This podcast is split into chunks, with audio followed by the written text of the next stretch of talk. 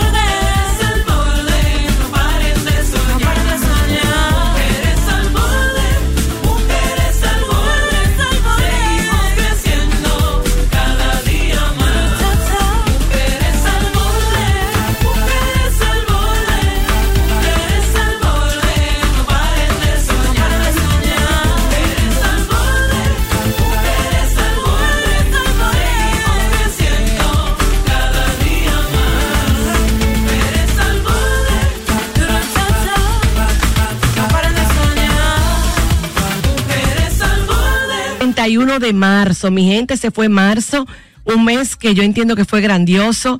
Eh, y bueno, Mujeres al Borde empieza y te acompaña tu mediodía como cada día hasta las 2 de la tarde.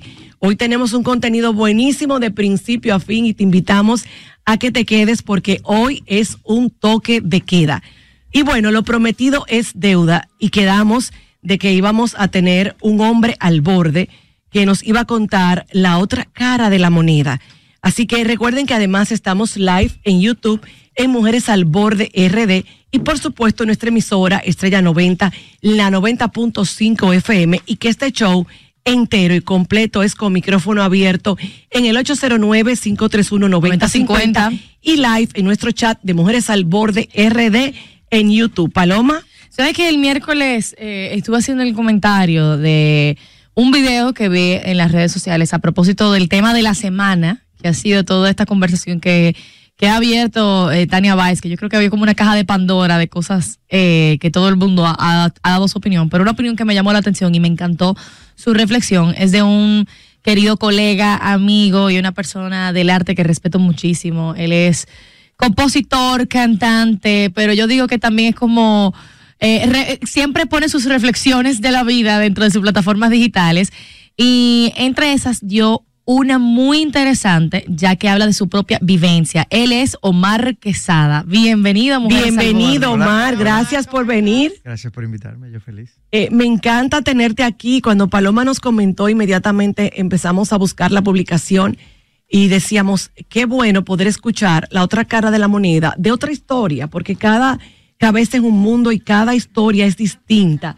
Entonces, qué bueno que tú nos puedas contar cuál es la mirada del hombre que fue el que le tocó eh, unirse a la mujer, que era la quizás en ese momento más emprendedora o la que tenía una posición en ese momento económica y social, eh, vamos a decir, superior, para usar los términos que se han manejado en esta caja de Pandora, que yo agradezco a Tania enormemente, porque definitivamente quedó claro que tocó un nervio en diferentes miradas y que ha creado unas conversaciones que en una cultura como la nuestra era importante que tuviéramos y que nos va a hacer crecer a todos. Omar.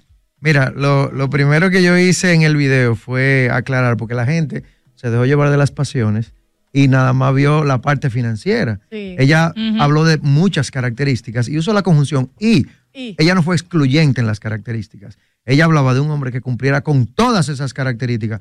Oye, y nadie quiere cargar con eso. Eso está claro. nadie quiere cargar con un hombre que aparte de estar desbaratado, esté emocionalmente inestable, de todo lo que ella habló, ¿te entiendes? Eh, pero toda la gente lo tomó de la parte financiera, de que si la mujer no podía estar con un hombre, no podemos ser ajenos a nuestra realidad. O sea, la, eh, estaba viendo un video donde decían que cuando un hombre sale con una mujer, los amigos le preguntan, ¿y cómo se ve? ¿Y cómo es? Y cuando una mujer sale con un hombre, le preguntan, ¿y qué hace? ¿Y a qué se dedica? Es muy importante en la sociedad eso. Y hay que, hay es que una realidad de los países latinos eh, y de nuestra cultura. Es inherente a la humanidad nuestra. Pero yo creo que es válido. Pero Omar, tu historia es muy interesante porque prácticamente es el otro lado de la moneda. Sí. Muchos, hay poca fe en la mujer, literalmente, en cuestión de relaciones. Siempre se piensa que es la mujer la que debe eh, ir de la mano del hombre y que sea el hombre que prácticamente la impulse. Claro. Pero en tu caso fue tu esposa hoy en día quien te impulsó a ti Sí. y creyó en ti. Sí, mira, yo no, era, o sea, era un hombre muy trabajador, nosotros nos conocimos trabajando. Eh, yo debo hacer la salvedad de que mi mujer no es, o sea, es un ser especial, no es como muchas mujeres, ¿tú entiendes? ¿Cómo si no, no, no? Vamos, No, a, hablar- vamos vamos a a hablar analizarlo claro aquí. Pon claro. Aquí Mira. es la parte quitado. Eh, Digo calzoncillo en este caso. Claro. o sea, no era la primera vez que a mí me rechazaba una mujer por mi condición económica o porque no tenía carro. Ok, tú venías de abajo, o sea, tú venías del barrio y ella, o sea, quiero saber cómo Sí, era. mira, yo vivía en vivienda. Ok. O sea, eh, mi familia entró a una situación económica muy difícil Ok. y nosotros nos tuvimos que mudar a un barrio. Ok. Del, del barrio que yo salí cuando me casé con ella. Ok. O sea, yo duré desde los 13 años hasta los 27 viviendo en vivienda. Pasamos por situaciones, o sea, nosotros vendíamos pastelitos en los colmados, nosotros hacíamos de todo. ¿Y su familia estaba viviendo en? La familia de, De ella, de tu su esposa. de mi esposa. vivía en Naco, Ah. dentro de la ciudad. Er- Era una familia de un apellido conocido. Ok. eh, o sea, de los que salen en sociedad. Ah, ¿Tú entiendes? Que, que mi familia sabía de, de- de esa familia, porque era una- familia conocida. Ok. Eh, entonces, eh, nosotros nos conocimos en el trabajo. Yo era soporte técnico en una institución financiera, con un sueldito chiquitico. Y ella llegó a hacer una pasantía de la universidad. Ella estaba estudiando fuera. ok. Ella estaba haciendo una, una carrera en Rochester Institute of Technology en Nueva York. Versa, Y vino a República. Dominicana a hacer una pasantía. Y ahí nos conocimos. Ella cayó en el departamento de tecnología, que era donde yo estaba, haciendo una pasantía en la documentación de los procesos del departamento.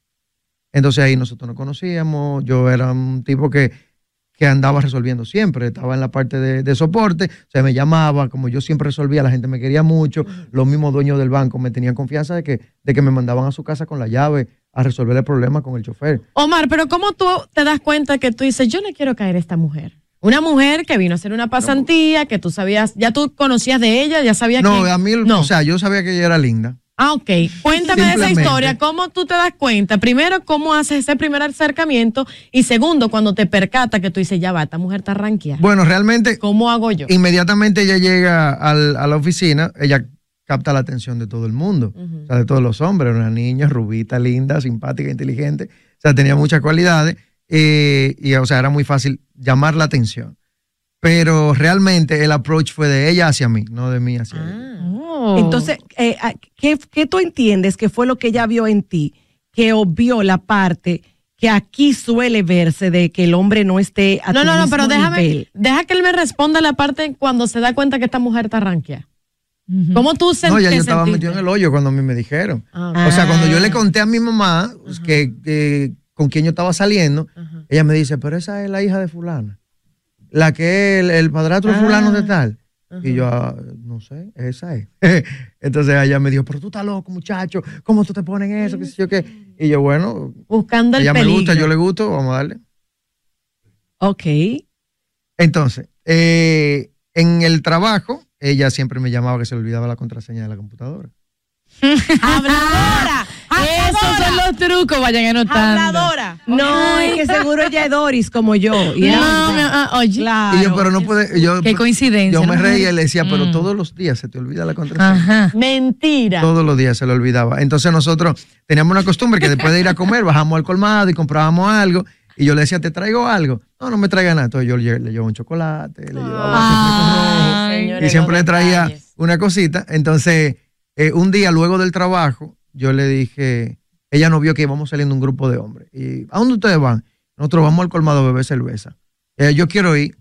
Y yo, pero ahí en ese colmado no hay silla, uno se sienta en lata de aceite y en guacales. Me dice, a mí no me importa. Y ahí fue que yo dije, esta es la mujer de mi vida. Ay, me morí. Pero mira, puedo ser un, pro- un poco cruel porque yo creo que hay un momento, el, el, el, amor no es suficiente para mantener una relación. Claro. Y más cuando tú sabes que tienes una mujer a tu lado que está súper capacitada, tú eres un hombre trabajador, pero hay un momento en que tú dices, bueno, ella sale de Naco, está en Naco, yo estoy en otro lado de la ciudad. ¿Cómo tú hiciste o cómo, cómo fue esa conversación incómoda? Porque este es el tema que nosotros estamos hablando. ¿Cómo fue esa conversación de decir, bueno, mamá, mi negra, Catira, rubia, yo en este momento no te puedo proveer de todo lo que tú estás acostumbrada. Eh, o no, o quizá, o no pasó esa conversación porque estaba hablando de que no quizás ella era muy joven, no sé. No pasó, yo pienso que ella fue muy consciente desde el principio de mis limitaciones económicas. Entonces, Nunca me escucho bien porque yo me escucho. O sea, ella. Muy bajita. Si íbamos a cenar, decidíamos ir a un lugar, o sea, yo, vamos a un Wendy, o sea, por más de barato que yo te, yo puedo comprar un hamburger. Claro. Quizá yo no pueda ir a un restaurante de alta muy gama. pero ella sabía, ella no me ponía en esa situación incómoda de tener que, de tener que llevar. ¿Hay alguna posibilidad de que Marión pueda acercarse al micrófono un segundito? Porque yo necesito sí, aquí está oír la versión, oír la versión de Marión. No, pero que vaya. Y su pensar también. No, no, para que pueda. Ah, para que pueda responder. para que pueda responder ahí mismo, ven. Sí, aquí, aquí, porque realmente yo necesito poder entender lo que él dice y lo que ella dice. Marión, gracias por acompañarnos y permitir eh, abrir el corazón a una conversación que puede ser tan fructífera de verdad para, muchísimos de nosotros. Claro, ok, Marión, en aquel momento, esta niña rubita de ojos azules, eh, de muy buena posición económica, ¿qué pasaba por tu cabeza que verdaderamente, a diferencia de la mayoría de tus amigas, no te estaba importando que él viniera de una clase diferente a la tuya?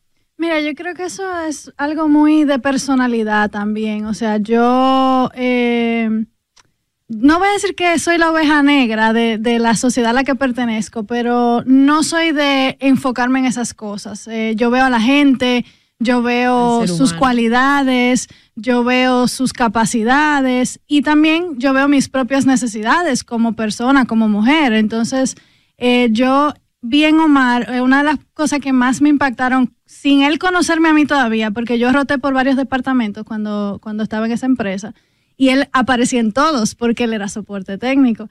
Y la, el impacto tan positivo que él causaba cuando él entraba al departamento, eh, fue, para mí fue muy bonito era como observarlo. Su, carisma. Sí, él tenía una vibra alegre, él llegaba, ¿cómo te resuelvo? ¿Qué pasó? ¿Qué dañaste? Todo era Carismático. como... Sí, y todo buscándole una solución a las cosas. Y señores, eh, qué bueno que tengo la oportunidad de decirlo en público. Cuando yo conocí a Omar, eh, no era que a mí me lo contaban, yo llegué a acompañarlo y la rutina de Omar era que él tenía que salir a las 5 de la mañana para llegar a su trabajo antes de las 7 de la mañana, salía de su trabajo a las 7 de la noche, salíamos corriendo para la UAS porque él tenía que coger una clase hasta las 10 y a las 10 salíamos corriendo para un estudio para él ensayar, ensayar perdón, hasta las 12 de la noche para su proyecto musical.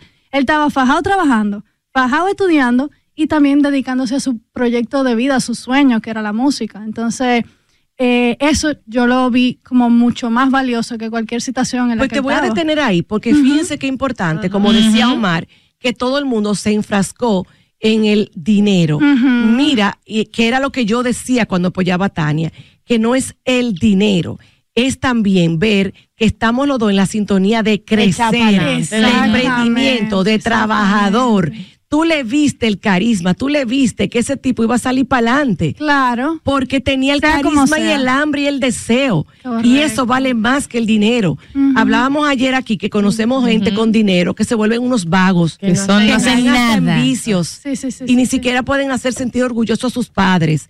Entonces, no es el dinero, es mucho más importante lo que acompaña la personalidad de esa persona tú viste el, potencial, otra palabra que usamos ayer. Correcto, correcto. A tu familia, a tu familia, eh, Marión, ¿le importó o cómo lo manejaste para que pudiera entrar en tu familia a pesar de venir de círculos sí, tan ¿cómo diferentes? fue esa conversación? Honestamente. Porque muchas veces en la, sociedad dominicana es la familia la primera que está. ¿Y de quién es el, hijo? Sí, de hecho pasó, coincidieron dos cosas. Primero, el, eh, yo tenía recientemente había terminado una relación y fue doble, tú estás loca dos veces, porque fue de que tú acabas de terminar una relación y segundo, ¿qué tú haces? Eh, pero eh, yo tuve la ventaja, yo tuve varias ventajas. La primera es que Omar tenía ya referencia muy buena. Él al, ser, al ser, al ser una persona tan, eh, tan notoria, ¿verdad? Ya todo el mundo en la, en, el, en la empresa donde trabajamos lo conocía y a todo el que se le preguntó dijo que Omar era lo mejor de ese banco y que Omar esto y que Omar aquello. Entonces, eso por un lado. Por otro lado, él hizo su trabajo, o sea, él se ganó a mi familia, él tuvo ahí para todo lo que él tenía que estar ahí, él fue eh, increíblemente también comprensivo de ambas cosas. Eh, y esa conversación fue algo como, mira, esto es lo que me está funcionando ahora, de, de, mí hacia mi familia, ¿verdad? Esto es lo que me está funcionando, esta persona me da seguridad, me da tranquilidad, me, me llena lugares que yo no me llenaba antes, que eso es algo de lo que él habla en, el video que él posteó, sobre cosas que yo experimenté con él que me hacían súper feliz, me, me, hice scout, no íbamos de campamento, conocí todo el país con él de novios todavía. Eh, y había muchas cosas que a mí me sumaban y eso inevitablemente... Las, diferencias de los estratos sociales. el barrio, NACO, eso implica círculos, eh, restaurantes de alta gama versus un fast food o pizzerías. Eh, ¿Eso no, no trajo problema en la relación en algún momento? Mira, no, porque yo no soy eh, necesariamente de esos hábitos. Entonces a mí no me, no me creo ninguna situación. Y donde yo iba, Omar me acompañaba y donde él iba, yo lo acompañaba a él. Y no nos afectó en nuestro, diría yo, que no nos afectó en nuestro día a día. Pero nuestras citas siempre eran ir al parque. Nosotros caminábamos mucho. A nosotros los primeros años de nuestra relación, nosotros teníamos una parcela ahí en el, en el Parque La Arboleda, porque nosotros salíamos del parque y nos sentábamos ahí frente a Corazones Unidos a hablar, comprábamos un refresco en el colmado y nos pasábamos dos horas ahí. Y ahí fue que la mamá bajaba del edificio y veía a ella con alguien en el parque. y ahí fue que empezó a preguntar. Con alguien. Pero hay que hacer la, ¿Quién es ese? Sí, hay que hacer la aclaración de que cuando yo llegué a la vida de Marión, ella y su mamá no se llevaban bien y yo fui que fomenté que ella se llevara bien. Y hoy en día, o sea, mi suegra es una de mis mejores amigas, o sea, mi, suegra es el tercio de bebida. Yo, me junto, yo me junto a beber con mi suegra. Sea, ese es mi pana. Ella lo llama el primero. Hay otro, hay otro punto, las amistades. Porque se ah, influyen. influyen mucho. Cuéntanos cómo, cómo tú lo manejaste y él también. Yo, yo encontré el, el, el, el pot of gold al final de la, del arcoíris, o sea, eh, yo te puedo decir que todo el entorno de Omar, sus amigos cercanos, se volvieron mis mejores amigos y están ahora mismo igual o mejor que nosotros. O sea, todos son fajadores, todos salieron de donde tenían que salir, todos buscaron lo que tenían que buscar. Nos eh, hemos hecho comunidad también en la parte de negocio, hemos hecho comunidad en la parte de crecimiento personal, de crecimiento espiritual. Son gente que nos aportan en todo el sentido. Y mi llamada de emergencia es uno de los mejores amigos de Omar. O sea, esa es mi llamada de emergencia. Yo sé que esa persona va a llegar. Marion, cuando tú leíste el post de Tania, ¿tú te identificaste con algo? ¿Cuál fue tu pensamiento? Yo sé que el que respondió fue él, pero ¿cuál fue tu pensamiento? A mí me pareció, eh, yo, le comenté a alguien que me pareció que para, para hacer un tema tan controversial se dejó mucho a la malinterpretación. Sí, lo sacaron de eh, contexto. Sí, sí pero se prestaba para que lo sacaran de contexto. Y aunque usara la conjunción y, como dice Omar, me pareció muy brusco porque al fin y al cabo somos humanos y todos tenemos eh, situaciones diferentes etapas diferentes, momentos emocionales nosotros mismos diferentes. Va a haber un momento en el que yo emocionalmente no estoy a la par de, mi pareja, va a haber momentos en los que yo quizá económicamente no estoy a la par de mi, de mi pareja. Y la idea no es segmentar o segregar una de la otra, sino eh, más bien yo hubiera tomado el, el punto de vista de cómo trabajar esas situaciones en una relación, porque se van a presentar. Tú puedes perder un trabajo, tú puedes tener una situación donde se te enferma tu mamá y de repente la economía familiar va para allá. O sea, pasa en las mejores familias, es cierto.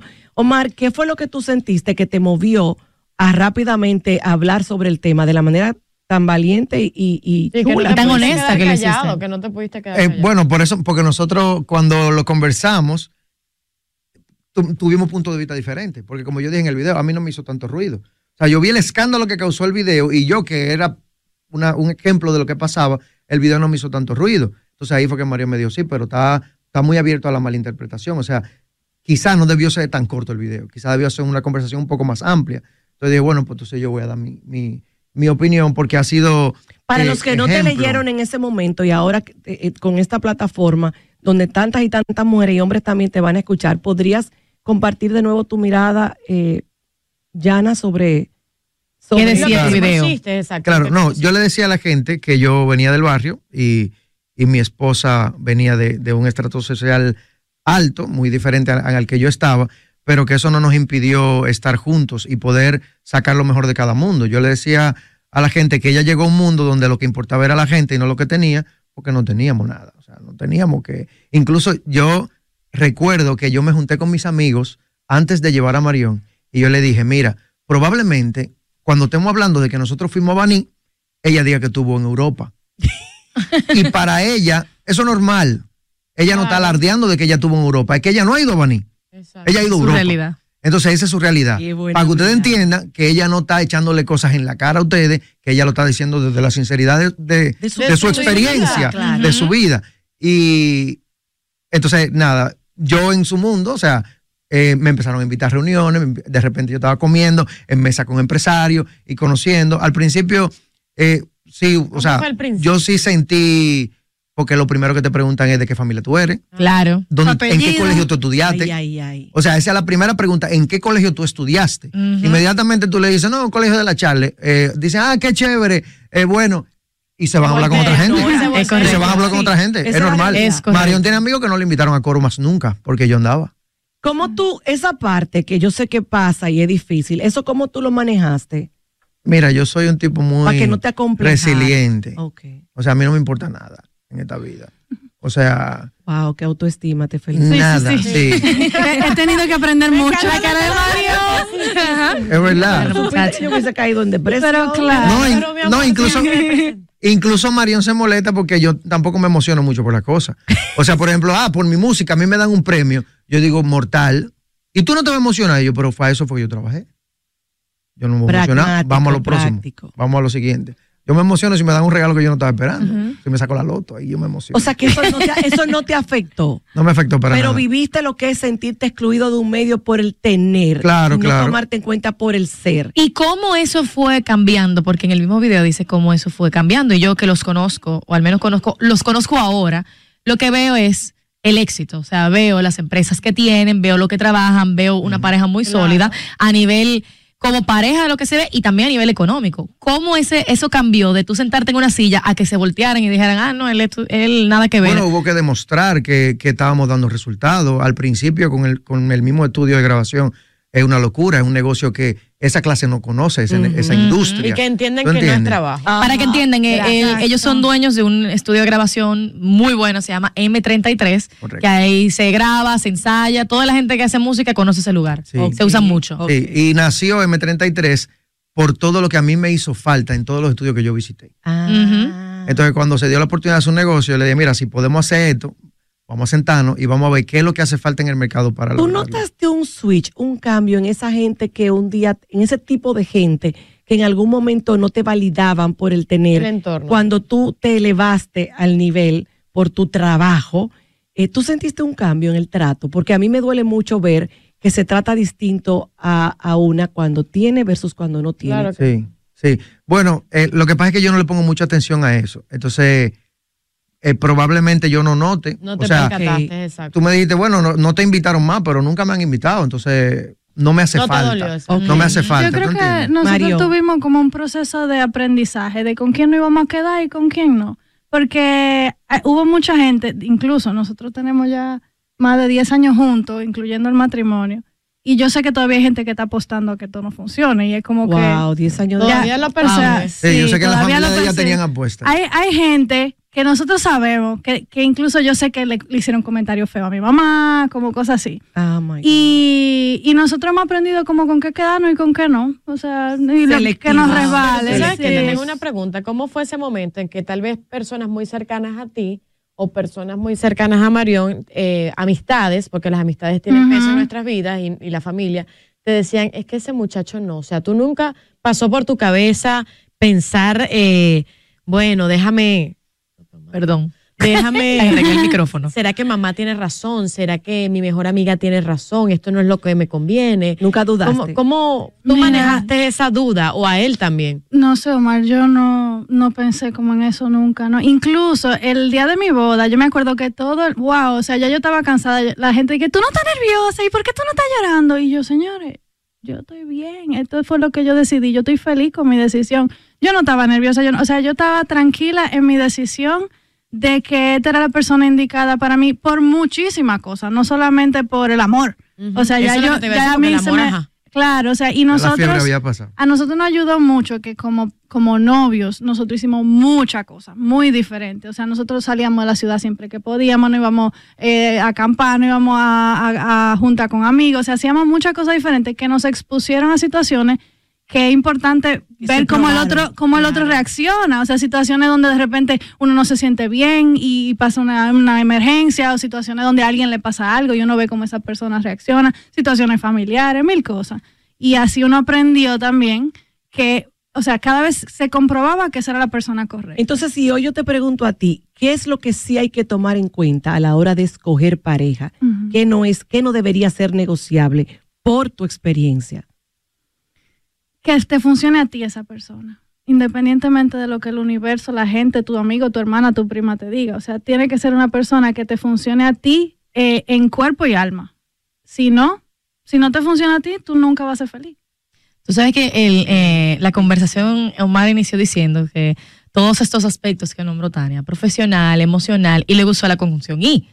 Y económicamente y la gente se enfocó en él económicamente y con toda su historia ustedes han demostrado a qué se refería él con eso.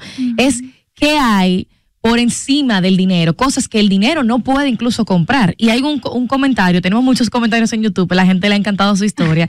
y uno de los comentarios, siento que es el más atinado, dice Francesca Polanco. Lo más importante es el manejo del ego y la inteligencia emocional, porque no importa que tanto tenga la persona en lo material, sin abundancia de mente y de espíritu, siempre se vivirá en carencia. Qué bello Señores, totalmente, porque hay parejas. porque hay hombres o mujeres que pueden tener mucho y te dan lo que les sobra. No es que están en ti, invierten en ti. Hay personas que no tienen absolutamente nada, pero ese nada te lo entregan absolutamente todo. Sí, hay, hay dos cosas que nosotros no ha funcionado mucho y en lo que nosotros nos hemos enfocado y, lo digo por, por si le sirve a alguien, ¿verdad? Lo primero es eso, dedicar el 100%, o sea, no es 50-50. es 100 y 100, siempre. Y, cuando el otro incluso está en, en 80 de energía, tú tienes que dar 120. Es así. Eh, y lo otro, eh, que fue un consejo de un tercero que recibimos, es velar porque tu pareja nunca pierda la admiración por ti. Uf, ok, voy a, detenerte ahí porque eso es súper importante. Yo siempre he pensado, eh, que uno debe admirar a su pareja. Que eso sí es importante. Y la gente cree que solamente se admira a quien tiene dinero, no tiene nada que ver. Entonces yo te pregunto, ¿Qué te hace a ti admirar a tu pareja? Y le voy a preguntar lo mismo a él. Bueno, en ese momento, porque yo tenía cuarto ya. No, no, no, no, no. no es ahora. No es ahora, en ese momento. ¿Qué te hizo admirarlos desde el principio? Más allá del dinero, obviamente. Claro, esta es la parte de su personalidad, eh, su, su forma muy positiva de ver todo, la vida en general, la toma de decisiones, todo. Eh, está la parte de, de, lo fajador que era. O sea, yo, yo se lo puse en Instagram. Yo le dije, tú ibas para, tú, tú para arriba, sea cual sea el, camino y sea cual sea el tiempo que eso te iba a tomar. Entonces, eso es algo que es muy, muy, para mí es muy importante eh, que Omar tenga esa cualidad. Y lo que hemos logrado, hemos logrado porque él está ahí atrás de mí, empujándome y dándome. Porque también, eh, o sea, y, y, una tercera característica es el balance emocional que él me, me provee a mí que es lo que me permite a mí echar para adelante. Y, Omar ha sido eh, motivo de yo tomar decisiones laborales, incluso donde yo le decía, no, es que yo creo que yo no puedo, es que yo creo que yo no estoy capacitada para eso. Y él me dice, pero claro que tú puedes, pero claro, y si tenemos que adaptar los hábitos día a día, lo, cambiamos, y si tenemos, y si yo tengo que buscar otro trabajo, lo buscamos, o sea, siempre hemos clonen sido a Omar, clonen. Omar. Clonen.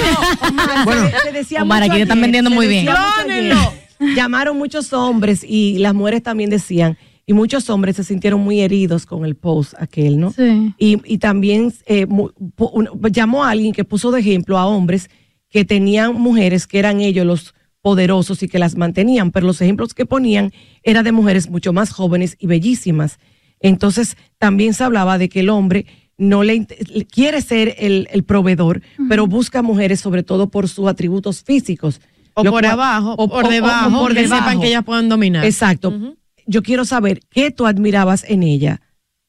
Bueno, eh, te admiras, pero ¿qué te atrajo? Aparte de los ojos todo? azules, Rubita, que llegó así fabuloso. sí, bueno, eh, siempre. Porque el físico sabemos que el hombre es muy físico, pero más allá. Bueno, yo sabes que los estándares de la televisión norteamericana te vendían a ti la muchachita rubia de ojos azules. Sí, es verdad. Entonces, de Disney, entonces yo venía, claro, claro, por ahí fue que yo entré Muy a la bien. admiración, ¿verdad? Rubia ojos claro. azules, y yo Ya, Paso ya. uno. Bien, paso uno. loca. Vamos al siguiente. Claro. Pero yo la, yo la veía trabajar, eh, o sea, eh, este pedacito de gente eh, haciendo unos proyectos, documentando, tirando computadora.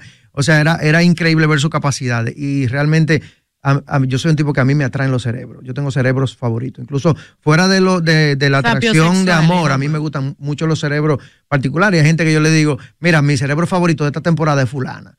Ah, hay una TikToker que se llama Adi, ese era mi cerebro favorito de la temporada pasada. Mi cerebro favorito de esta temporada es Anja Damirón, por ejemplo, que me senté a hablar con ella, la de los cuentos, me senté Sí, a hablar con ella dos horas y, quedé loco con ella, ¿tú entiendes? Ese es mi cerebro favorito de esta temporada. Entonces, mi cerebro favorito de la vida es mi esposa, de, de siempre.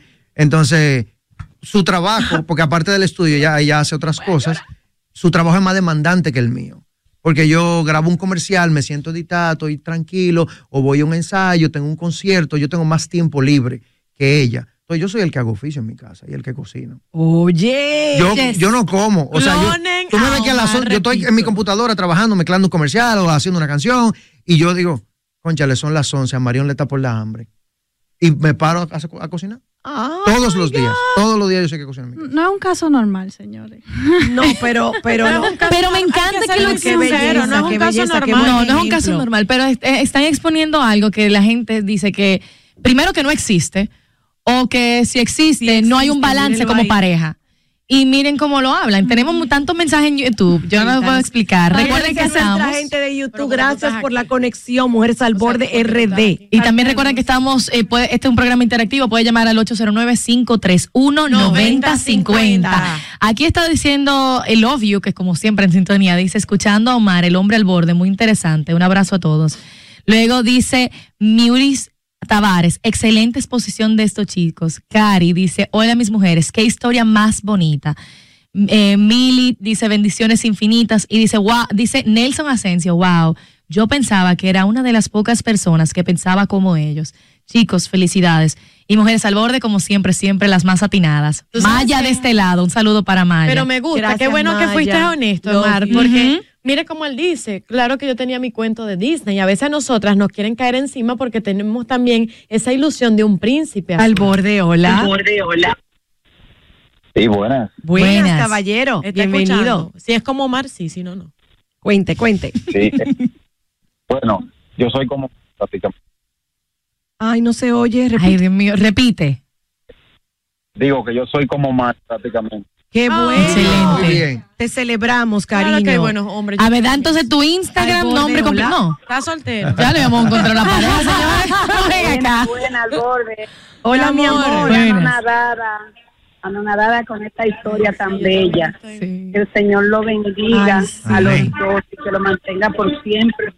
Ay, qué linda historia. Gracias, amén. Al borde, hola. Hola, ustedes pusieron un comentario ahorita, eh, un comentario que dijo Francisca, le pueden repetir, por favor.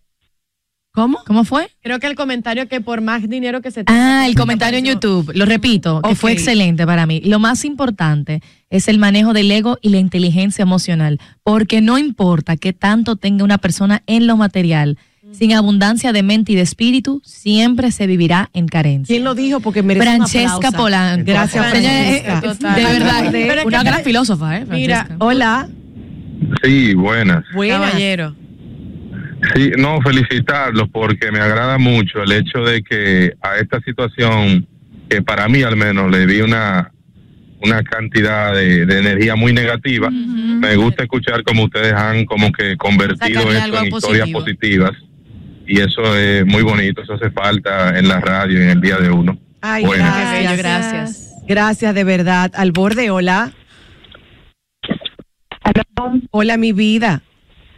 Hola Ingrid, cariño. Hola. Bueno, miren, yo le voy a decir una cosa.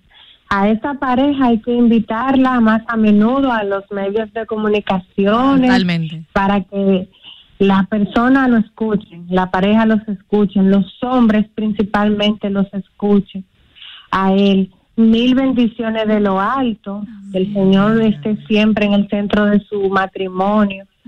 Y pudiera decir que yo tengo un Omar si no existiera mi suegra. Un beso grandote a todas. mi amor, Ay, es que- diantre. mi amor, Mira. es que, es que lo Uy, perfecto me morí, no me morí, existe. ¿viste? Eh, Disfruta de tu Omar y maneja a la suegra, que es que no, nada es perfecto. La suegra para su casa, para No, su señor. casa. Ahí hay otro programa enterito, Mira. mi suegra es digna de admirar también. De ¿En serio? verdad, Sí. Ay. yo quiero felicitar a Marión y a Omar, Omar que está de la casa, Marión, su esposa. Yo tengo que agradecerle profundamente este ejemplo que ustedes han venido a darle a nosotras como seres humanos y a nuestra comunidad. Qué bueno que nos permitieron darle un final feliz a esta historia, que creo que al final eso era lo que quería, esta conversación nutritiva para todo ser humano, no para una mujer, no para un hombre, para el ser humano. Eh, Esto ha sido verdad, una inyección, Ingrid. Sí, de- y se lo digo demasiado bello. sinceramente. bendiciones. Creo que a más de una mujer y a más de un hombre, esta conversación le ha caído como anillo al dedo. Gracias por inyectarnos esperanza de que el amor sí existe, de que el amor sí es base fundamental de una relación y que con eso se puede absolutamente todo. Yo no sé si Marión tiene su Instagram abierto, Dios. pero yo sé que Omar sí, si nos permiten compartirlo para nuestra comunidad que quiera seguir su ejemplo de vida, además del profesional. Claro. Estamos ¿Cómo le 100% seguimos? involucrados. Bueno, ya. Omar Quesada RD, arroba Omar Quesada RD, Marión, arroba Marión Mira cómo Paredes. se miran. Espérate. Ya, Fici, es más que lindo. verlo en YouTube. Perdón, no oí el de Marión, que la Soy quiero mal. seguir. El, el mío es Marión Paredes. Yo no soy tan publicadora, pero respondo a quien sea que Y me vamos a darle de paso, porque qué Señora, bien que se lo merecen Al negocio. proyecto En el de estudio, M33. sí. Nuestro Arroba. estudio es m33.do, M33 Estudio de Audio. Estamos para servirle ahí con todo tipo de soluciones de audio. Tengo que darle un saludo a todas esas personas tantas personas que se han conectado por nuestro chat de YouTube. Un saludo especial a Kelvin Torres, como siempre, desde New Jersey. Gracias, Un saludo Kelvin. especial a Cristina Rodríguez y a, y a su amigo Emmanuel Cuesta, Rafael Gervés. Eh, Marilyn Pichardo, Gabriel, la verdad es que tenemos María Cristina García, la verdad es que todo el mundo que siempre nos sintoniza tanto, de y que verdad, comentan gracias. en nuestro chat. Recuerden darle follow, darle like Y suscribir. y suscribirse a nuestro canal. Una cosa importante, mi gente de YouTube, vamos a la pausa, pero volvemos y el programa está bueno entero, así que no te vayas. Por Please, favor. entretente ahí, que Y si venimos. así Y de ahora. empezamos, ahora en ahora que verdad. voy a sacar unas estampitas de Omar y Mario. Mira que hay que prenderle vela. Ustedes que están solteras, esa es la aspiración. ¿Eh? si no es como Omar, no No, queremos no queremos nada. nada. Así mismo, vamos a la pausa y volvemos. Esto es Mujeres al Borde. Gracias, chicos.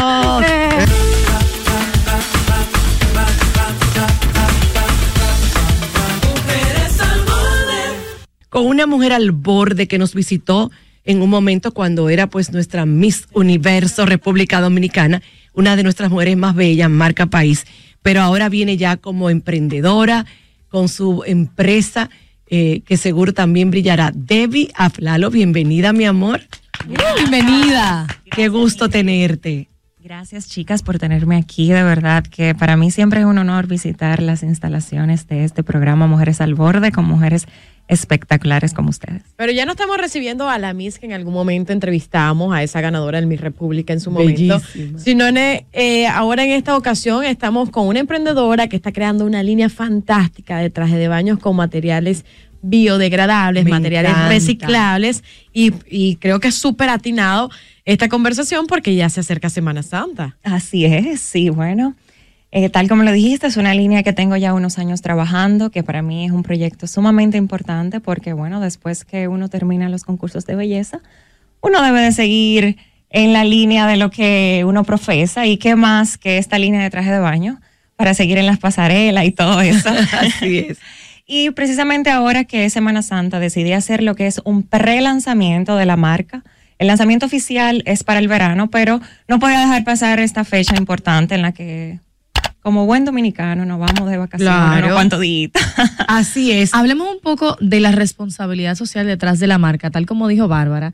Es una, es una tela diferente a la que estamos acostumbrados y tiene un, un gran, una, una gran responsabilidad medioambiental sobre todo. ¿Puedes contarnos cómo se hace la marca de Debbie Flalo Swimwear? Mira, este es una marca que tiene ocho modelos ahora mismo y entre los ocho, entre los ocho modelos eh, diferentes telas, pero la más importante que es la, la tela estrella que yo le llamo Mundi Es una tela de poliéster reciclado de botellas plásticas. Es- Es una tela sumamente resistente, a, a pesar de que es reciclada. Es una tela muy buena eh, porque es poliéster además. Y también los accesorios que estoy utilizando son accesorios eco-friendly y los empaques son biodegradables. Son empaques, eh, yo mandé, por, por- eso tenía tanto tiempo eh, trabajando la marca, porque quería que fuera algo que vaya de la mano con lo que yo hago, que es un- llevo una vida saludable, una vida en la que como sumamente bien, entreno, me encanta estar en la naturaleza y qué mejor manera de cuidar la naturaleza que teniendo una marca sostenible. Me encanta la idea. Debbie, sin duda, eh, creo que es bueno y válido aprovechar la plataforma de la que vienes, del Miss Universe, para, eh, bueno, pues para sacar tu emprendimiento ya como empresaria. Pero de ese, de ese momento tan lindo de tu vida, ¿cuáles fueron las lecciones más importantes que te quedaron de vida? Eh, valorar el tiempo. El tiempo no es un cliché que es oro, no lo es, porque eh, verdaderamente, y me di cuenta trabajando la marca, eh, cada minuto cuenta, ca- eh, cada, cada momento que tú dejas perder entretenido tal vez en otras cosas que no te van a aprovechar para el futuro, luego lo lamentas. Y algo muy importante también que aprendí es a uno tener algo por lo que luchar. O sea, siempre hay que tener un sueño, una meta por lo que tú te levantes cada día a trabajar para que tu vida pueda tener sentido, porque luego que tú pasas un proceso tan importante como lo es el Miss Universo, tú quedas como que, ¿y ahora qué, qué sigue? ¿Qué voy a hacer? Entonces, este bebé, marca, que yo le llamo mi bebé, es lo que me está dando esa motivación día tras día. De verdad que te felicito. Va muy de la mano con lo que representas, que es belleza, naturaleza, eh, cuerpo, cuidado, fitness. O sea que me parece genial. Pero lo más lindo es que le estás devolviendo al planeta algo que en este momento nos urge a todos, cuidar el medio ambiente. O sea que definitivamente te deseamos muchísimos éxitos. ¿Cuáles son los planes? ¿Qué viene con la marca? Porque sé que solo es el comienzo. Este, bueno, tengo un.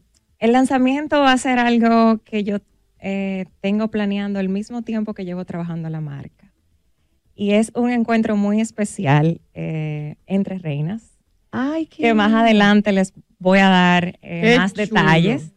Y quiero seguir trabajando todo lo que tenga que ver con, con la línea eh, con mujeres, ¿verdad?, eh, talentosas, pero sin dejar atrás que todas las mujeres son reinas para mí. Yo digo que, y de hecho ese es el eslogan de, de mi marca, y quiero incluir siempre a, a muchas mujeres, no solo a reinas, porque el eslogan de la marca es Made for Queens, porque yo pienso que hay una reina en cada mujer.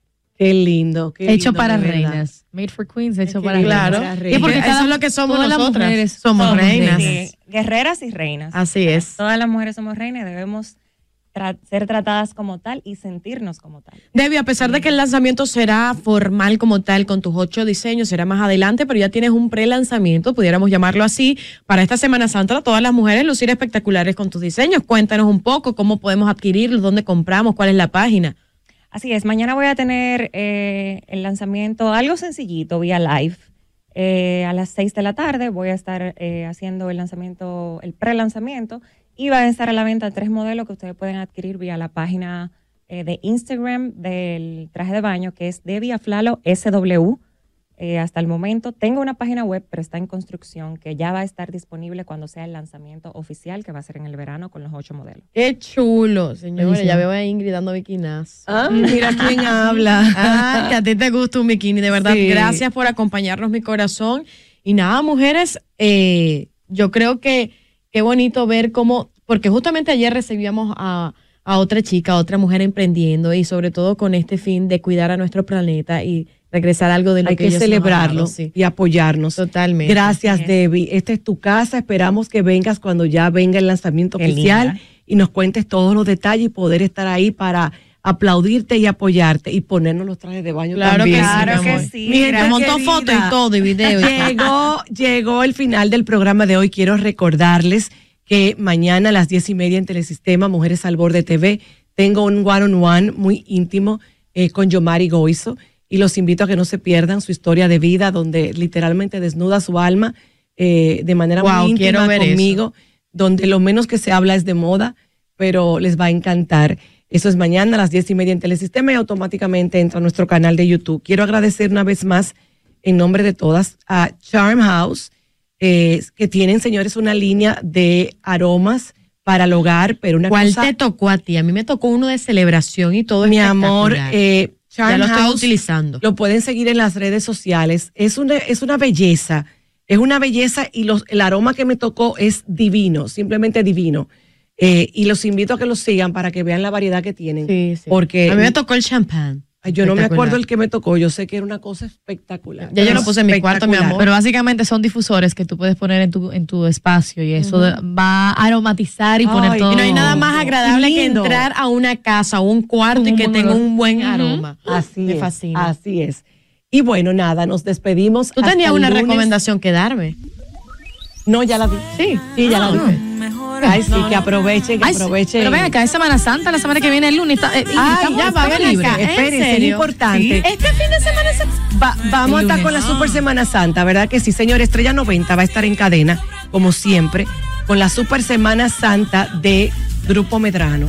Jueves y Eh, viernes. Jueves y viernes. o pero- sea que trabajamos hasta el miércoles. Ajá, pero igual quiero decirle, porque mucha gente se va desde ahora a sus pueblos, a sus campos, y mientras tanto, para el que se va desde ahora, con mucha prudencia, señores, en la carretera, desde, Vamos, mis desde ya yo sentí la calle cargada. Vamos a ser Vamos, mis prudentes. amores, un vamos a caliente. Vamos, mi-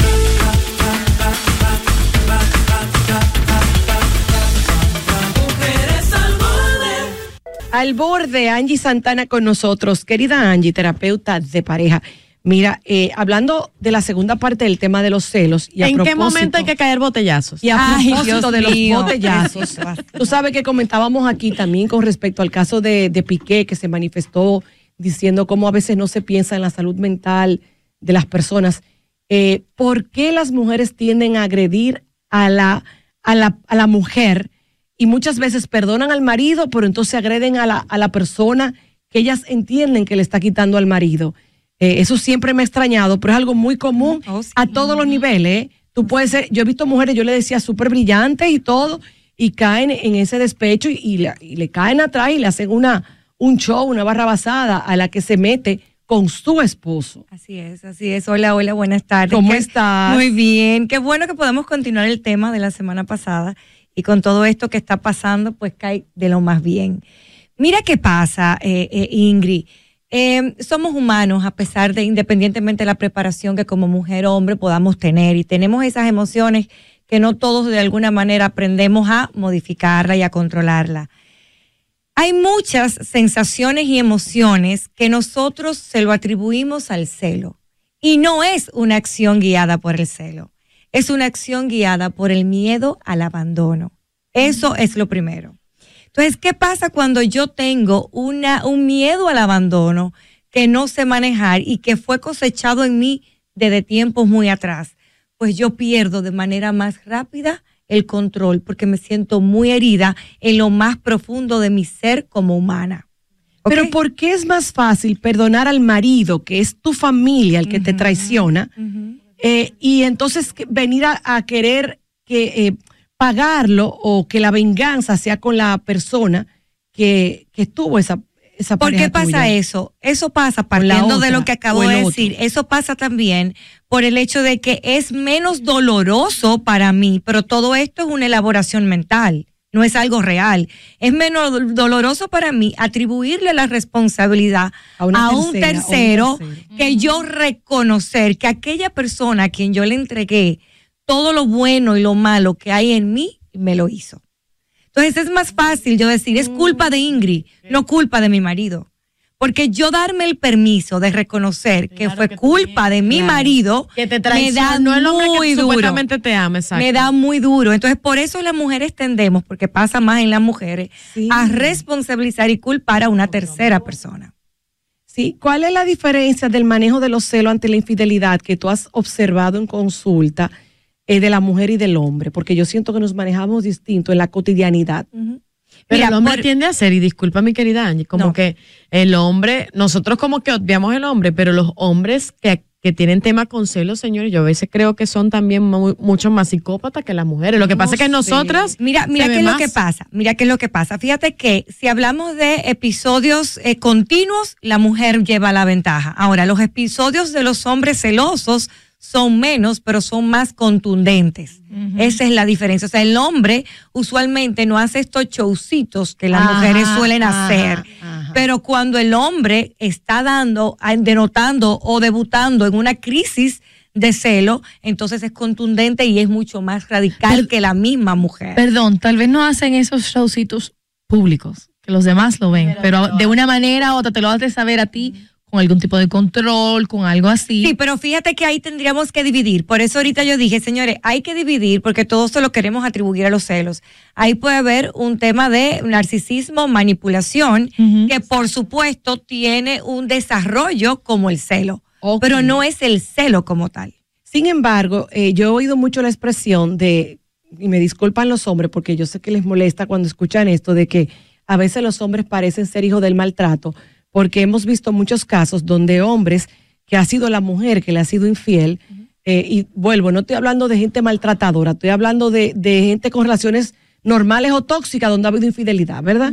Donde la mujer ha sido infiel y el hombre no solamente la ha perdonado, sino que ha vuelto con más fe, porque incluso yo lo he visto. Señores, porque yo lo he visto. y es verdad, es como que cuando a un hombre eh, se le es infiel, yo misma me quedo, se quedan pegados como que no hay forma de ver para atrás. Claro que sí. Mira, todo eso tiene mucho que ver con la construcción social que se ha hecho del tema qué debe ser el rol del hombre, qué debe ser el rol de la mujer. Fíjate que el hombre le hiere mucho su ego, su macho, su macho. Yo soy macho, esto es no, me lo hicieron. Eh, la mujer no tiene esa fortaleza y no tiene ese, esa necesidad de defender tanto eh, su género, ¿verdad? El hombre sí. Aparte de que muchas veces, claro, con, con el tiempo esto se ha distorsionado bastante, cuando la mujer es infiel, está muy involucrado sus emociones y sentimientos y el hombre así lo sabe sin embargo, mm. cuando el hombre es infiel, no necesariamente tiene que involucrar sentimientos. ¿Y qué es lo que duele? realmente, tanto hombre como mujer, que haya un sentimiento involucrado. Cuando hay muchas mujeres que me dicen en consulta, no, no, no, Angie, si él no se enamora, yo no tengo problema. ¿Entiendes? Porque lo que le duele es que realmente este hombre se enamore o esta mujer se enamore de, la tercera. Angie, ¿tú sabes qué duro. Al borde, déjame tomar esta línea, hola. Te tengo que decir algo. Saludos, buenas tardes. Yo soy un hombre sufrido, doctora. ¿Cómo así? A ver, te escuchamos. A ver, ¿cuál es su sufrimiento? Claro que sí, doctora. Yo me veo bien, yo soy un hombre que estoy bueno. Y las mujeres viven haciéndome show donde quiera que yo llegue. Ahora yo tengo una novia y aún así me siguen escribiendo. ¿Cómo yo debo manejar eso para que mi pareja no se sienta mal? Yo tú elimino hasta WhatsApp. Claro. Pero es que te voy a decir una cosa, eso no. es, eso no es asunto de tu novia, eso es un tema tuyo y tú tienes que saber manejarlo. O sea, fíjate que te escriben. Entonces, si te escriben, tú tienes que parar eso, pero no por tu novia. Es por, un respeto hacia ti y a tu relación. ¿eh? Exactamente. Yo creo que eso es lo que pasa. doctora, la, mujer es tan, tan increíble, es una cosa que uno le dice y uno cierre su frente y como quiera te siguen escribiendo. Mira, eh, tú sabes una cosa, te voy a validar, porque el otro día yo estaba, estaba hablando con un amigo mío que es médico y él me estaba haciendo las, las historias y él es un hombre leal que tiene una familia que respeta mucho y él me estaba diciendo las tantas veces que lo exponen con situaciones tan delicadas en la consulta y cómo él tenía ya que había optado por tener siempre una segunda persona con él porque era una cosa increíble como las mujeres se le estrellaban y yo no lo podía creer. Yo sé que pasa, pero parece que pasa más de lo que uno se imagina. Al, borde. Sí, buenas. Hola. Hola, miren, con relación al joven que llamó, yo entiendo que uno es el que tiene que poner el límite. Claro. Porque a mí me sucede, o sea, a mis ex enamorados, yo lo primero que les digo, tengo una relación formal no, ahora mismo no puedo y siempre les pongo un stop. Es uno que tiene que poner el stop. Excelente. Pero no solo porque tengas una relación formal, porque hay muchas personas como que, ah, o sea, si no tuvieras una relación, ¿te gustaría el tipo? No. No, pero puede ser que te guste el flirt y si tú estás soltera, eh, puede, es válido pero si no, o sea, para mí como que digan, es que tengo una relación, o sea, no sé si o sea, si no la tuviera, te hiciera caso, entonces ya tú le estás abriendo una expectativa a la otra persona. Entonces, ah, ah eso es lo que me Hola. buenas tardes. ¿Cómo estás? Es gracias, no me interesa, hasta luego. O no responda, punto. Eh, yo quisiera saber, una pregunta para la doctora, ¿por qué es que las actuales parejas, ya sea esposa o novia, siempre celan a, a la mujer o al hombre con la pareja anterior? Ay, buen punto. Eso está muy buen punto. Mira, eso no siempre ocurre, no es que No siempre debería, pero ocurre, pasa. Pero eso pasa. Mira, muchas veces hay que ver la naturaleza de la nueva relación. O sea, si tu nueva relación inició cuando aquella estaba en proceso de terminar y esa pareja no fue lo suficientemente clara, rígida y puso límites, tú sabes, entonces eso pudiera pasar. Las, en los casos que yo he visto en consulta, eh, cuando yo veo que una pareja cela con la anterior pareja a su pareja actual, es porque no ha tenido límites claros esa ruptura. ¿Ok? Cuando eh, las conversaciones que por los niños no se tienen eh, eh, establecidos con los límites y el respeto que debe mantenerse una relación anterior. 809-531-9050. Eh, recuerden también que estamos live en el chat, Mujeres al Borde RD en YouTube. Un saludito a todas esas personas que nos saludan desde Angie. Italia, San Tomás. Dicen un saludo a San Tomás, US Virgin Islands. Eso es Lady Ketel, Kelvin desde New Jersey. Gracias a todos por su sintonía. Te hacía una pregunta con respecto a la llamada cuando decían, es que yo prefiero, si no la quieren, no me importa absolutamente nada. Y yo recuerdo eh, una frase que, en al- que todavía la tengo en, en mi subconsciente, que dice, yo prefiero que sean, eh, yo, pre- yo creo más en la lealtad que en la fidelidad.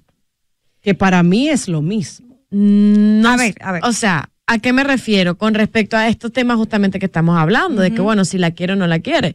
Porque hay un tema de que tú dices, si tú no te enteras y algo pasó, no sé qué, o sea, a ti no te duele, tú no Ah, estás viendo. pero siempre, yo también Pero he oído cuando tú mucho ves, o sea, ¿a qué me refiero? Cuando tú ves que una persona le dedica tiempo a otra, yo creo que ahí es donde está el dolor. Vamos a Cuando tú coger ves una que una llamadita. persona sentimentalmente Se involucra. se involucra con otra persona. O sea, por eso es que yo entiendo lo que está diciendo Angie. Al borde. Espérate, 809, ahí está la llamada al borde. Hola, Hola, te escuchamos. y gracias, buenas tardes. Buenas. Mire, a la doctora que le respondió la señora, que es cuando uno no ha puesto límite, que la otra persona te cela. No estoy de acuerdo con eso, porque yo tuve 15 años casada con un hombre, un médico, y ya yo soy, tengo otra relación, otra pareja, pero la pareja de él me cela con él. Y a mí ese hombre no me interesa absolutamente para nada. ¿Y tú a él? ¿Y tú a él? divorcio. ¿Y tú a Ni él? tampoco él a mí. Ok. Para nada. Nosotros tenemos una hija que tiene gente loca. 32 años. Pero te puedo decir una cosa, recuerda que mi respuesta fue usualmente, en tu caso lo que pudiera estar pasando, que no es una situación que no tienes tú nada que ver, ni tu esposo, ni tu ex esposo nada Ella que ver, que es un tema de la pareja nueva del esposo. Hay gente insegura. Y eso es algo que tú ni él pueden controlar. Es algo que ella tiene que buscar ayuda. Que no es lo usual, pero de que pasa, pasa. Claro que Estamos sí, de que acuerdo pasa. contigo. Hay algo importante que yo quiero que tengamos claro y es el hecho de que muchas veces nosotros nos enfocamos en el tema celo. Y el tema celo no es inherente al ser humano. O sea, nosotros entendemos que es normal cuando estamos dentro de una relación de pareja sentir celo. Un poquito de celo no es normal. Mira, no necesariamente. Mira qué es lo que pasa.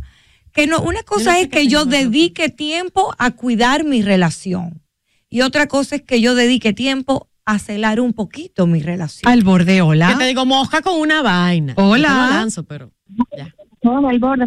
Adelante, te escuchamos, cariño.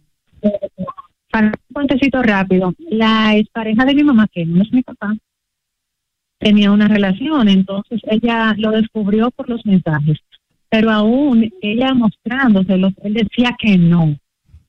Pues pasa que en una ocasión a ella le llamaron y le dijeron, fulano y fulano están en tal sitio. Y ella fue a ver y a comprobar. Pues sucede que ella se atró del carro y ella le dio esta y lo tumbó de la silla entre la oreja y la nuca.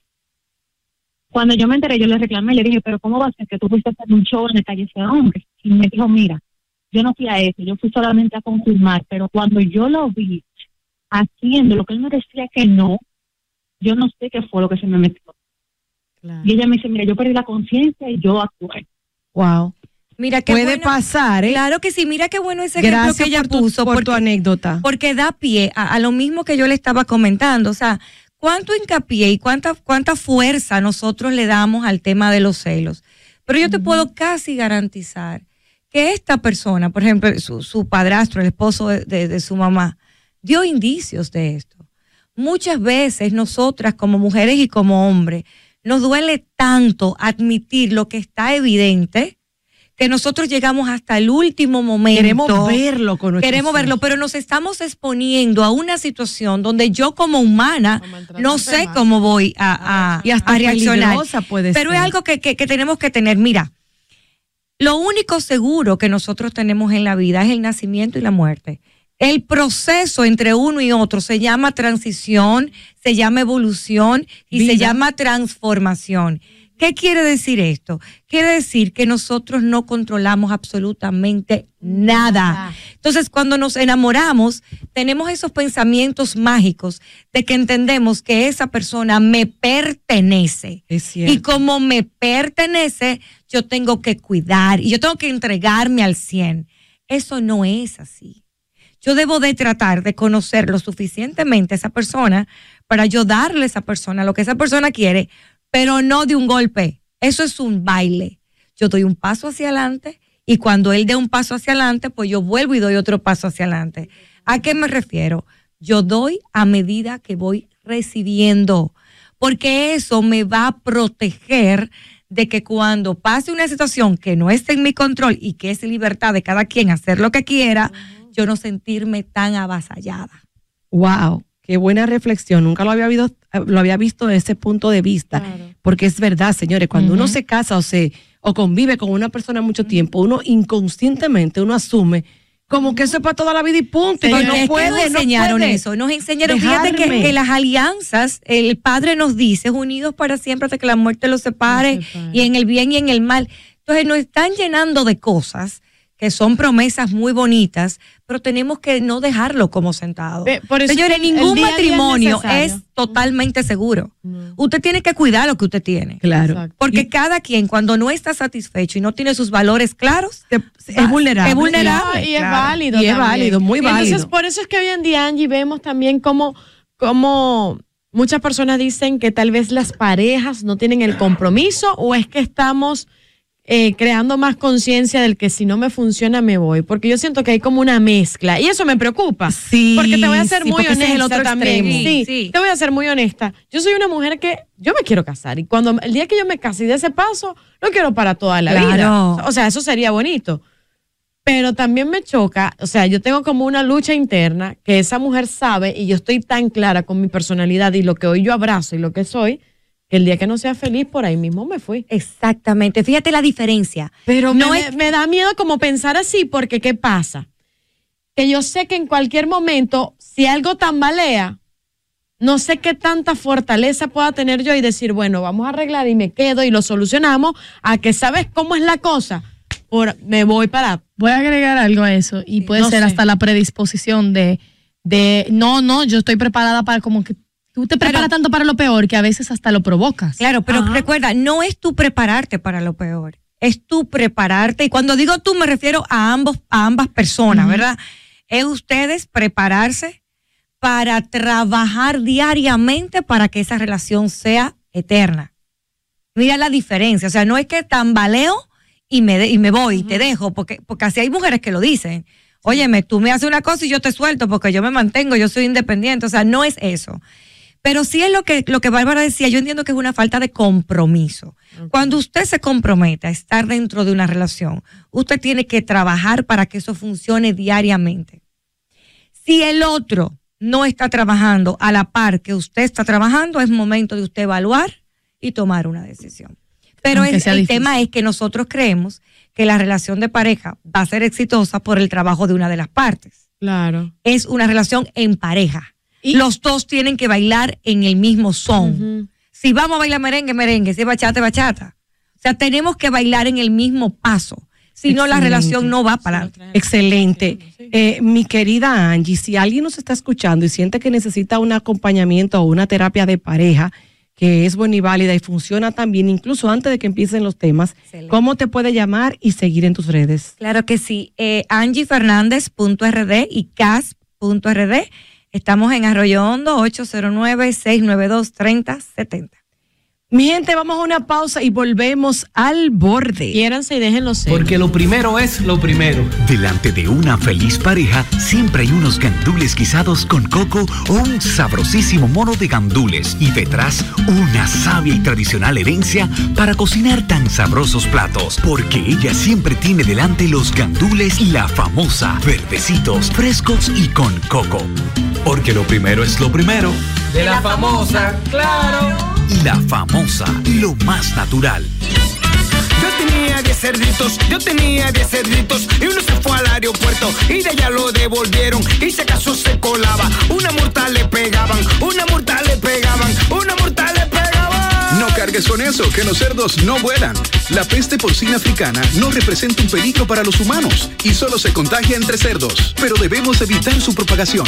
A la hora de viajar a Estados Unidos, evita transportar carne de cerdo y sus derivados como jamón, salami, jamoneta, chicharrón, longaniza, entre otros. Más información en loscerdosnovuelan.com, Embajada de los Estados Unidos. corazón cuando cuidas de los que te rodean. Esa fuerza que muestras cada día irradia tu salud y tu alegría. Somos más fuertes de lo que pensamos. Si de nosotros siempre cuidamos, mi leche sabrosa y saludable, lo que necesitamos para levantarnos.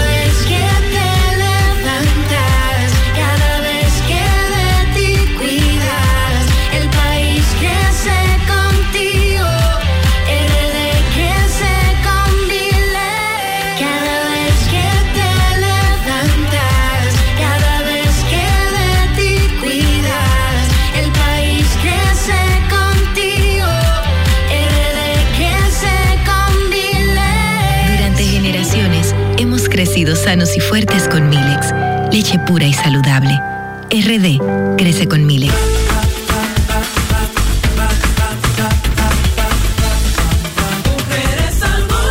Señores, este tema sigue picando, está ardiente, caliente. Los memeros han hecho su día, sus Instagram han alcanzado muchos views gracias a nuestra querida Tania Bay, todo el revuelo de este tema.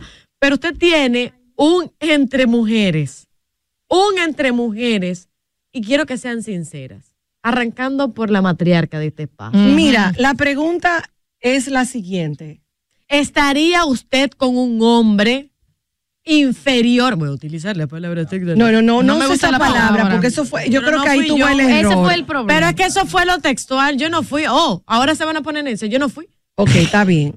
¿Estarían ustedes con Déjame. un hombre inferior económica y socialmente hablando? Yo voy a usted? decir lo que dijo mi querida amiga. No, diga usted, no, no su amiga, ni la amiga de mi amiga. Lo que dice Ingrid Gómez. Ok, Mira. yo te voy a decir algo. Y me pueden querer o no, me da lo mismo, ya a mi edad eso no me importa, yo sé quién yo soy y lo que yo creo. Particularmente yo nunca, nunca fui interesada. Ahora bien, por como yo me crié, que vengo de una familia acomodada, yo estaba en un círculo de gente, vamos a decir, que estudiábamos en el mismo colegio, íbamos al mismo club. Me manejaba en un círculo de gente con- en mi época, en, los círculos eran más pequeños y era gente como muy de mi entorno. Entonces, a mí sí me criaron o yo interpreté, porque no fue que me lo dijeron, que yo debía buscar una persona con mi mismo tipo de educación y de valores. Eso sí, eso sí. Incluso yo conversaba mucho con mi abuela, que yo tuve una, una mamá y un papá, que aunque ambos venían de pueblo, del mismo pueblo, y venían de dos familias muy buenas de La Vega, sin embargo, la posición económica de mi mamá estaba muy por encima de la de mi papá, por razones que no venían al caso veas. discutir. Y eso en un momento al principio no fue fácil. Sin embargo, a pesar de la diferencia de mis dos abuelas, de los dos hogares donde yo iba en verano, eh, de los dos entornos que eran distintos, eh, pero sí compartían los mismos valores, pero muchas cosas eran distintas y yo lo veía muy claro eh, y, y igual las amé infinitamente. y mi familia sabe a lo que me refiero, yo traté siempre de yo no sé, que yo no, yo no tuve ni punto Negra, de pero vamos, comparación. vamos a, vamos a No, lo que pasa- ¿sí o no, no? lo ¿Sí que o no? pasa es que yo tuve un, es que tuve un único novio. mírame, mírame, ¿Qué es mírame. Con tus es? ojos color café, sé sincera, en este espacio. En No, este es que en mi época yo no miraba eso, simplemente la gente de mi entorno se parecía En mucho a este mí. momento de tu vida, ¿sí o no? Ok, en este momento, ok, yo puedo hablar de mi divorcio. Cuando ya yo me divorcio de veintipico de años, ya yo adulta, soltera adulta, más pensante, Salud. yo nunca busqué una persona por dinero, pero definitivamente sí me importaba mucho su familia, su historial familiar, porque ya yo sabía que era importante y sí buscaba un hombre como el que, con el, como el, con el que me casé, que tenía mis mismos valores, mi mismo tipo de crianza, mi mismo Al tipo de borde, educación. dígame la verdad. borde. Pero no miraba el dinero. Hola. Al borde. Hola, chicas. Dime la verdad, mi amor, Lo ¿sí que o no? pasa es que Tania se atrevió una verdad que todo el mundo sabe, pero no se quiere decir. Al Porque borde. tú puedes ayudar a una pareja a echar hacia adelante, pero si no quiere, obligatoriamente hay que soltar y seguir. Mira, yo conozco gente que, o sea, que amigas que, estu- que estuvieron en relación y eso es algo que yo he estado últimamente, o sea, como que en estos años que uno está buscando ya una pareja más para formalizarse, vamos a decir, yo he tenido pocas parejas, pero las que he tenido, yo me di cuenta que a veces, porque una persona, porque uno se, uno tiene un concepto cultural de que el hombre tiene que estar de una buena, que buena familia y buena familia no necesariamente solo valores, es dinero. Ah, que no, apellido, no, no, que para mí, dinero- para mí- ti, para mí, pero culturalmente es la verdad. No voy a, no vamos a echarle pañotillo a una cosa, es la verdad. La gente dice que sea una persona económicamente estable. Y yo he estado con gente que yo después me di cuenta, mana, la verdad es que eso, mira, no, pero es verdad. La verdad es que al final, a la larga, eso no es lo que te va a hacer feliz. Y a la larga, una gente que tenga mucho dinero no significa que quiera tirar para adelante. Posiblemente sea un vago, mantenido. Yo prefiero mil veces una persona que sea hecha por sí misma, que trabaje pues su dinero, que al lado de mí vamos a ir creciendo. ¿Y qué pasa?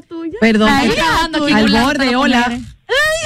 Es que tenía que terminar la Yo te- idea. no, pero es verdad. Hola. Ajá. No, Al borde. Mira, definitivamente hay que ser sinceros.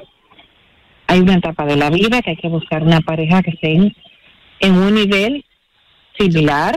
Sí. No tiene que ser que sea rico. no, pero tiene la- que ser una persona Pero compatible conmigo. Claro. Porque no es verdad, yo gano alrededor de 200 mil pesos, que no voy a estar de pareja con el que un sueldo mínimo. No vamos a poder coincidir. No, no vamos a coincidir. No van a querer las mismas Señora, cosas. a veces uno coincide. No. depende. La vida da muchas vueltas. Nunca No, nunca. yo, yo, yo estoy tratando de que seamos una conversación honesta, porque si queremos quedar bonito, podemos honesta. decir muchas No, no, no, cosas. no, Yo de pana y todo, yo estoy siendo pero es realidad. Hola, mi amor. Al borde, hola. O al revés. Nacha, Dime, Nacha.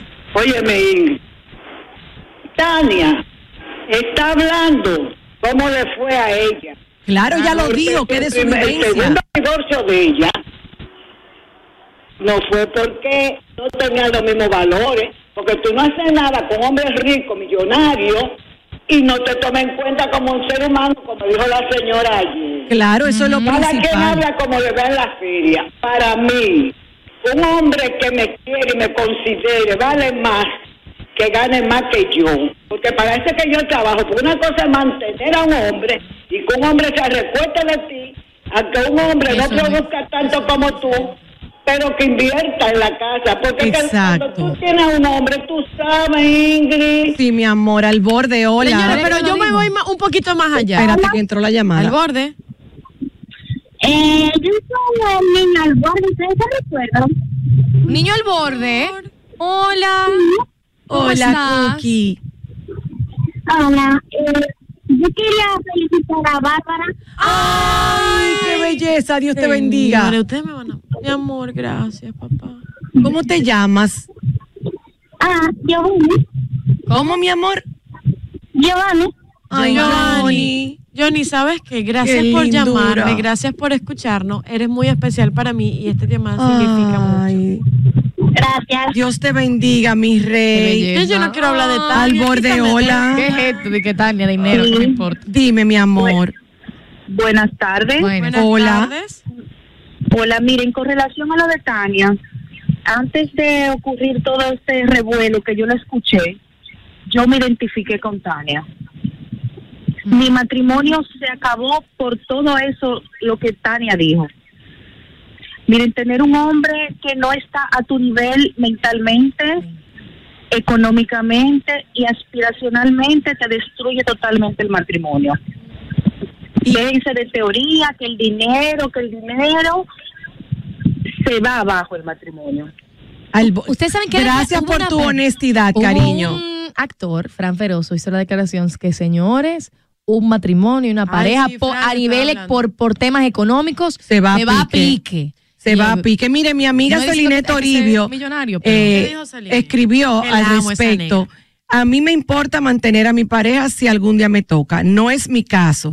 Pero si algún día me tocara sabiendo que no es aprovechándose de mí que está, pues lo haría con gusto. Mujeres y hombres, enfóquense en crecer ustedes. Pero vamos a oír el audio porque ella dice otra cosa que yo no sé hasta qué punto. Vamos a escucharla y volvemos con Aini Batista. Pónmelo el audio. Hola, hola mi gente. Bueno, voy a tener que hacer este video porque ya de verdad todo el mundo, incluyendo mi equipo, me ha dicho, tienes que decir algo, porque se trata de la salud mental y um, la armonía sobre las parejas. Te lo dice una que estuvo casada 10 años, que anunció su divorcio por las redes de una manera muy saludable, porque siempre ha abogado por eso, por la unión, el amor y hasta las rupturas saludables. En esta ocasión me voy a referir a, a las relaciones. Mi amiga Tania Báez, que quiero, que admiro, que es una mujer inteligente, capaz, gran comunicadora de mi país, República Dominicana, esto para aquella gente que me sigue de Latinoamérica que no la conoce, salió con un video diciendo que ella no recomienda las relaciones donde eh, la mujer no esté a la altura de su pareja eh, de manera intelectual, profesional, económica y espiritualmente. Yo creo que lo que a ella le faltó decir, a lo mejor no le dio tiempo en el video, fue no generalizar. Tal vez es que no debemos tener parejas que estén de una manera inferior en, a nosotros en esas facetas a la misma vez y por razones que no tengan justificación. Me explico. Por ahí andan diciendo de que yo mantengo a mi marido. Yo no lo mantengo. Tiene dos carreras. Tiene una empresa que le va muy bien en su empresa, que no es portero de nada, que el año pasado ganó más que yo y me apoyó con todas mis necesidades, incluyendo las de mi mamá. ¿Qué les parece eso? Ahí sí es bueno, ¿verdad? Bueno, eh, escuchando a Celine, les voy a dejar esa tarea para que reflexionen, porque vamos a la pausa y ahora volvemos quiero que Aini con me una diga si eso sí, experta si no, no. terapeuta de pareja, Batista. gente. Volvemos en breve, Dígame porque yo verdad. creo que de esto, de estas reflexiones, podemos sacar grandes lecciones de vida. Volvemos. His karate lessons might not turn him into a black belt. And even after band camp, he might not be the greatest musician. But with the 3% annual percentage yield you can earn on a PenFed premium online savings account, your goal of supporting his dreams. Thanks for everything, Mom and Dad. Will always be worth it. Apply today at penfed.org slash savings. Federally insured by NCUA. $5 minimum to open account. To receive any advertised product, you must become a member of PenFed. PenFed's got great rates for everyone.